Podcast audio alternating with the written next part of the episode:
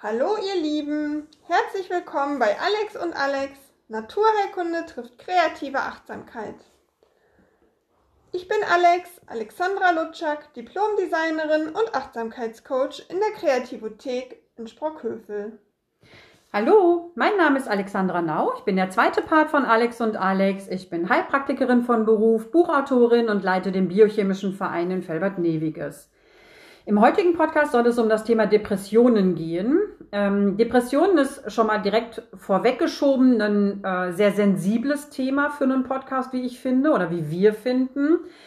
Ähm, und wenn jemand ähm, das Gefühl hat, dass er unter Depressionen leidet, dann sollte er sich in ähm, erfahrene therapeutische Hände begeben, psychotherapeutisch, psychologisch, neurologisch und ähm, sollte den Podcast dann vielleicht als Impuls mitnehmen, ähm, den Weg zu gehen, einzuleiten und ähm, vielleicht mit dem Psychotherapeuten ein paar Sachen zu besprechen, die eben auch mit vielleicht für die Depression ursächlich sein können. Ja, und Achtsamkeit kann da auch nur unterstützend ja. wirken. Also mit einer Depression direkt ähm, zu mir zu kommen. Also da kann ich auch gar nicht viel unternehmen und empfehle eben auch unbedingt äh, da einen Experten. Ja. Aber ähm, in Zusammenarbeit mit ähm, Psychologen habe ich auch schon ähm, Achtsamkeitstipps, Atemübungen, kleine Kreativübungen konnte man schon mit in Therapien einfließen lassen zum Entspannen.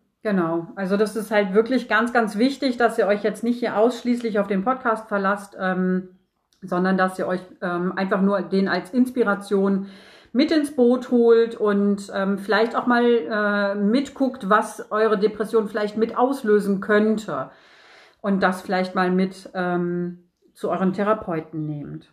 Also, bei den Depressionen ähm, ist es ja so, dass die Stimmung halt wirklich extremst gedrückt ist. Die kann aber auch, also die kann auch sehr schwankend sein.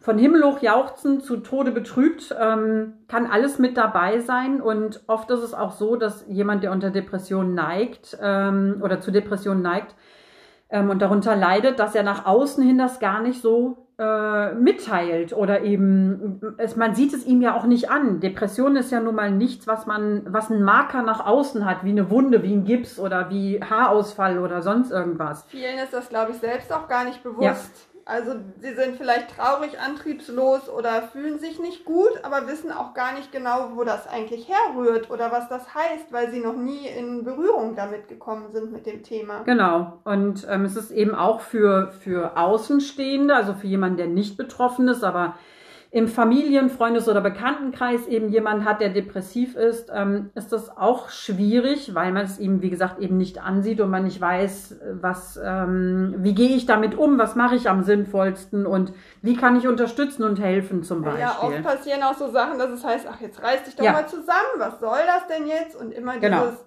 Heulerige und ähm, jetzt ja, genau. Leg mal wieder los und mach Schlaf dich mal ordentlich aus, so ungefähr, genau. ne? so, also so nach dem Motto. Wird genau. oft gar nicht richtig ernst genommen. Also was ich ganz oft bei Patienten mitkriege, ist, dass diejenigen, die unter depressiver, also die, die zu Depressionen neigen, dass die Routinen brauchen. Also dass sie damit zumindest bei sich selber schon mal anfangen mit Routinen.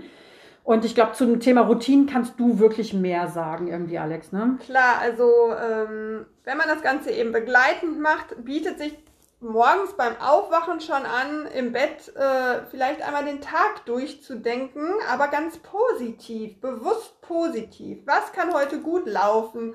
Was ist, wenn die Termine tatsächlich gut klappen und auch mein Zeitmanagement ein gutes ist? Wenn, ähm, also wenn man wirklich sich überlegt, was kann heute alles gut laufen, was habe ich vor und wie wäre es, wenn alles toll ist. Das ist sowas, weil wir oft ja eher denken, oh nein, ich habe viele Termine und hoffentlich kriege ich vorher einen Parkplatz und hoffentlich ähm, klappt das auch alles zeitlich und ich habe auch nicht alles beisammen und wenn mir da jetzt noch was fehlt und genau das nicht, sondern genau andersrum. Was ist, wenn das gut läuft und wenn ich ein gutes Feedback kriege und was ist, wenn ich ähm, direkt einen Parkplatz vor der Tür finde? Ja. Und weil lustigerweise ähm, funktioniert es dann auch häufig, ja. weil man eben viel entspannter ist und die Sachen auch viel positiver auf einen zukommen. Dann auch, wenn man aufsteht, sich vielleicht erstmal auf die ähm, Bettkante setzen. Das hört sich jetzt alles nach total viel an. Das kann man aber in zwei Minuten abhandeln. Also das ist jetzt kein Riesenaufwand, den man im Tagesablauf einplanen muss, sondern das sind wirklich kleine Routinen und am besten ist auch immer erstmal mit der einen oder der anderen Sache zu starten, nicht mit allem gleichzeitig, weil zu viel dann äh, schafft man das vielleicht auch gegebenenfalls nicht. Und kleine Schritte bieten einem immer auch kleine Erfolge und kleine Erfolge sind auch wirklich was Positives. Ja. Dann ähm, über den Tag natürlich immer mal atmen, äh, sich vielleicht einen Handywecker stellen. Wenn man jetzt, sagen wir mal, zehnmal tief ein und wieder ausatmet, sich sechsmal über den Tag einen Handywecker stellt, dann sind es, wenn es hochkommt, 60 Sekunden, die man über den Tag atmet aber man hat sechs kleine Pausen über den Tag eingebaut. Ja. Wo man wirklich schafft, mal runterzukommen und kurz bei sich anzukommen. Das kann man beim Kochen am Herd machen, das kann man machen, wenn man in der Firma auf einen Ausdruck am Drucker wartet. Das kann man machen, äh, wenn man im Wartezimmer sitzt oder tatsächlich auch im Stau. Natürlich trotzdem auf den Straßenverkehr achten. Aber und eine weitere Routine ist, wenn ich beim Zähneputzen in den Spiegel schaue, mich anzulächeln und mich wirklich mal freundlich wahrzunehmen, das ist oft, gerade auch bei Depressionen fällt das vielen schwer, sich selbst in die Augen zu schauen und auch ähm, sich selbst positiv zu sehen. Aber ist tatsächlich eine Übung. Und Lachen und Lächeln ist sowieso etwas. Selbst wenn man sich jetzt nicht gut in die eigenen Augen gucken kann, vielleicht über den Tag einfach ein paar Mal lächeln, auch wenn einem nicht zum Lächeln zumute ist habe ich ja schon häufiger erzählt, der Körper kann oder das Gehirn kann nicht unterscheiden zwischen echtem und gestelltem Lachen. Und das sind wirklich positive Hormone, die da ausgeschüttet werden und die einem wirklich gut tun. Und das über den Tag häufiger lächeln, das ist wirklich äh, ganz easy.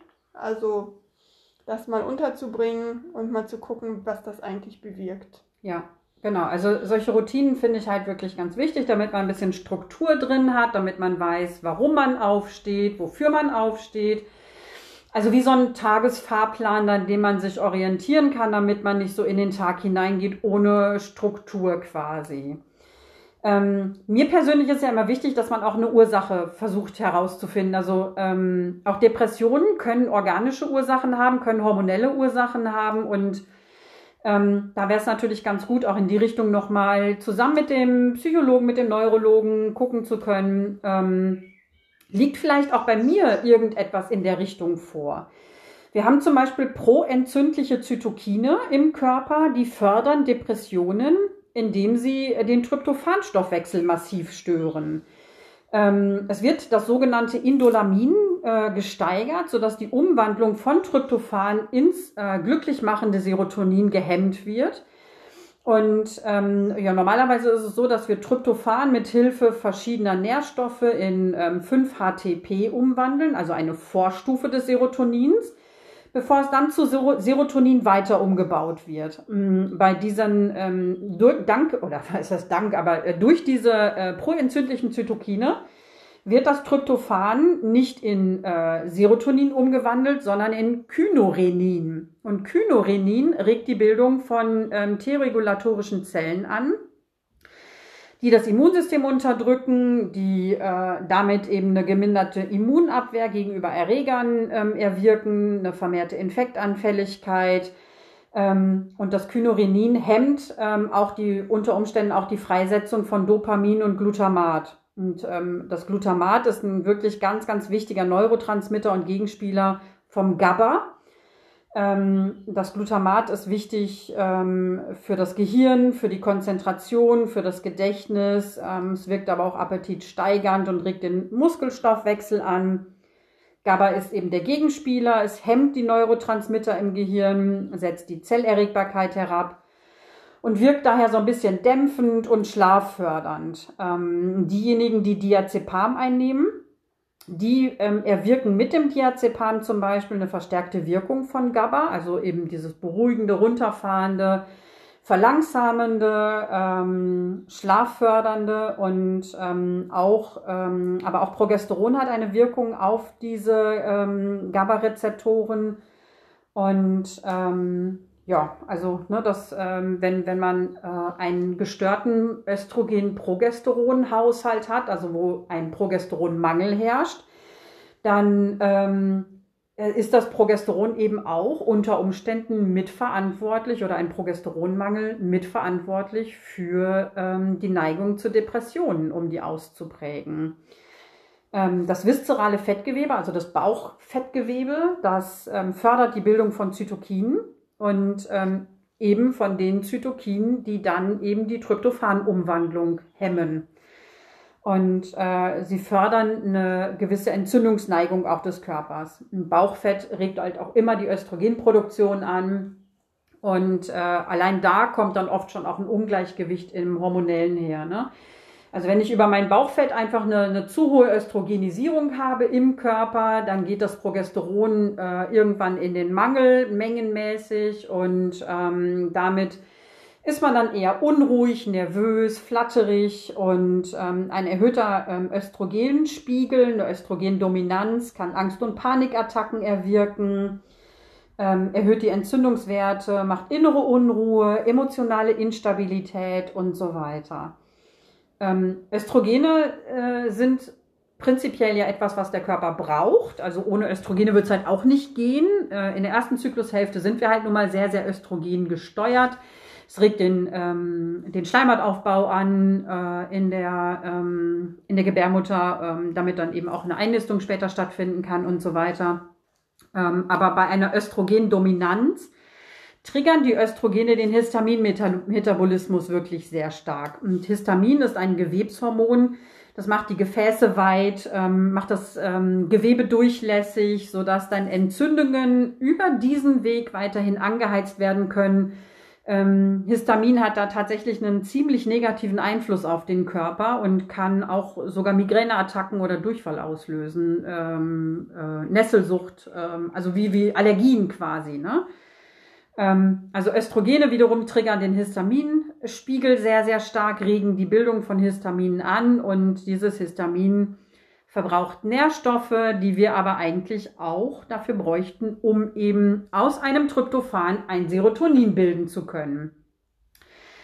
Ähm, also hormonelle Dysbalancen können mitursächlich sein für Depressionen, ähm, aber auch eben proentzündliche Zytokine können verantwortlich sein ein fehlgeleiteter Stoffwechsel. Ähm, die Kurzform heißt KPU und oder HPU, also Kryptopyrolurie. Ähm, wäre das zum Beispiel, da werden bestimmte Nährstoffe nicht gut verstoffwechselt und ähm, die aber eben als Baustein gebraucht werden, um aus äh, Tryptophan äh, Serotonin bilden zu können. Und wenn man dann einen ähm, Serotonin-Wiederaufnahmehemmer einnimmt, also ein Antidepressivum, was ähm, dafür sorgt, dass das Serotonin nicht äh, so schnell abgebaut wird im Körper, dann würde der unter Umständen nicht wirken können. Denn wo nichts ist, kann man auch nichts in der Aufnahme hemmen. Und ähm, es hätte halt einfach nur den Stoffwechsel verlangsamenden Effekt, aber keinen positiven Effekt. Und das sollte dann natürlich auch entsprechend mit dem Therapeuten mit dem Arzt abgeklärt werden. Und auch Serotonin, äh, Dopamin, ähm, Tryptophan, äh, GABA und so weiter. Das sind alles Sachen, die kann man ähm, im Labor messen lassen. Ähm, Serotonin zum Beispiel, Adrenalin, Noradrenalin, das sind äh, Urinanalysen. Ähm, beim, auch das GABA ist eine Urinanalyse. Man kann ähm, Aminosäuren testen lassen. Das geht eben über das Blut ganz gut. Ähm, also es gibt Möglichkeiten, diese Werte halt auch abchecken zu lassen, ob die vielleicht eben eine Rolle spielen. Diese HPU oder KPU, also ähm, Kryptopyrolurie oder Hämatopyrolurie, die kann man eben über den Urin ebenfalls messen lassen. Und ähm, ja, da äh, kann man sich eben auch Fakten schaffen, die einem dann eben ähm, die Auskunft geben, ob ein solcher Fehler vorliegt, an dem man vielleicht parallel ansetzen könnte. Wäre schon wirklich eine ganz, ganz wichtige Sache. Auch die Ernährung spielt eine große Rolle. Ähm, es gibt ja Lebensmittel, die entzündungsfördernd wirken, die aber auch äh, hormonell verändernd wirken zum Beispiel. Äh, Soja zum Beispiel wirkt tendenziell eher östrogenisierend und ähm, viele Fleischersatzprodukte werden aus Soja hergestellt und ähm, wenn ich jetzt eh schon einen Progesteronmangel habe, dann würde ich über diese Ersatzprep, äh, Ersatzprodukte meinen Östrogenspiegel noch weiter nach oben pushen immer wieder. Und ähm, also auch die Ernährung mit ins Boot nehmen. Schilddrüsenentzündung sollte abgeklärt werden, ob die Schilddrüse entzündet ist, ob die Schilddrüse tendenziell vielleicht eher unterfunktional ist, ähm, ob eine Glutenunverträglichkeit vorliegt. Ähm, das ist ganz, ganz wichtig. Das Immunsystem kann zum Beispiel Gluten nicht vom Schilddrüsengewebe unterscheiden. Die sind sehr, sehr baugleich. Und ähm, wenn ich jetzt also ständig Gluten in, in äh, größeren oder auch kleineren Mengen zu mir nehme, kann das eben dafür sorgen, dass ähm, die Schilddrüse immer weiter angegangen wird und ähm, das Kynurenin immer weiter angeregt wird. Also diese Kynureninbildung, die ja dann eben die Tryptophan, also die Umwandlung von Tryptophan in Serotonin ähm, unterbindet. Also es ist ein tatsächlicher Störfaktor. Ähm, Stress ist halt wirklich ein ganz, ganz großes Thema, weil das halt wirklich auch hormonelle Dysbalancen auslösen kann. Stress kann Entzündung fördern, Stress kann das Immunsystem schwächen und ähm, da wäre es halt wirklich ganz äh, sinnvoll, sich ähm, zu gucken, ob man eben dazu neigt, stressanfällig zu sein, sich selber auch Stress zu machen, zum Beispiel den ganzen ja, Tag. Ja, es gibt ne? ja, also begleitend ähm, gibt es ähm, ja ganz viele Möglichkeiten, Stress abzubauen. Also dazu gehören Meditation oder Journaling oder Atemübungen. Kannst du das Journaling kurz erklären? Ja, Journaling ist halt Schreiben im Grunde. Ne? Also entweder sich den Kopf freischreiben oder man schreibt eben wie in einem Dankbarkeitstagebuch drei Dinge, die einem gut tun oder die heute schön waren oder für die ich heute dankbar war.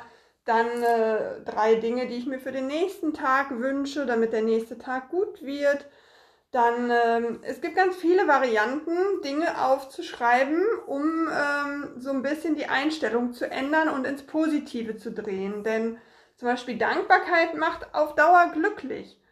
Und wer glücklich ist, der zieht auch eher Gutes an. Und ähm, es ist am Anfang ganz, ganz schwierig, weil gerade wenn man unter Depressionen leidet, sieht man ja leider oft eher so das nicht so Gute mhm. und man sieht eher, was alles schief geht und was alles zu viel ist und oder also zumindest wenn man sich dann damit auseinandersetzt und ähm, ja, und wenn man dann sich überlegt, oh, und jetzt soll ich noch meditieren oder ich soll noch was aufschreiben oder ich soll noch Atemübungen machen, dann wird einem das auch noch mehr zu viel und das soll es ja genau nicht sein. Deshalb ähm, suche ich immer im Gespräch dann wirklich raus, was passt für den Klienten oder was passt für denjenigen gut.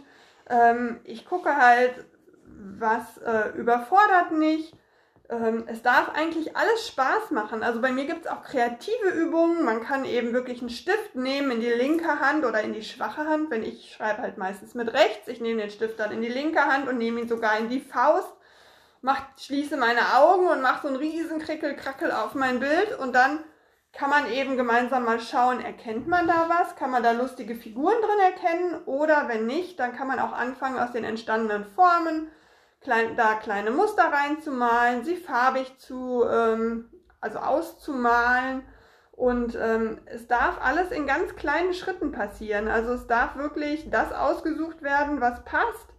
Und kleine Schritte sind kleine Erfolge und ähm, das ist ja so, wenn man anfangen möchte, Yoga zu machen, dann wird man ja auch erstmal eine Schnupperstunde machen und nicht direkt einen Wochenretreat irgendwo, weil einen das natürlich total überfordert. Und die, den meisten fällt es schwer, eine neue Routine wirklich von jetzt auf gleich einzusetzen und umzusetzen.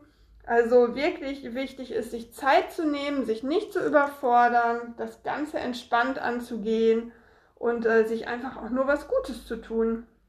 Also ich weiß ja, dass einige ähm, Reha-Stätten zum Beispiel gerne mit äh, Kunst arbeiten. Auch, ja, ne? Also Maltherapien, Kunsttherapien, genau. Ne? Das, genau, ähm, da ist so wie dieses, was ich gerade erklärt habe, das geht ja so ins intuitive Malen. Das kann man auch super mit Aquarelltechniken machen. Da geht es eben nicht darum, ein Kunstwerk zu erschaffen, sondern ähm, es geht mehr darum, aus sich heraus zu malen, ganz entspannt zu malen. Und da ist egal, was rauskommt. Es geht um den Moment, es geht um den Augenblick, es geht ums Hier und Jetzt. Und es darf einfach nur Spaß machen. Ja. Das ist einfach das Wichtige. Genau.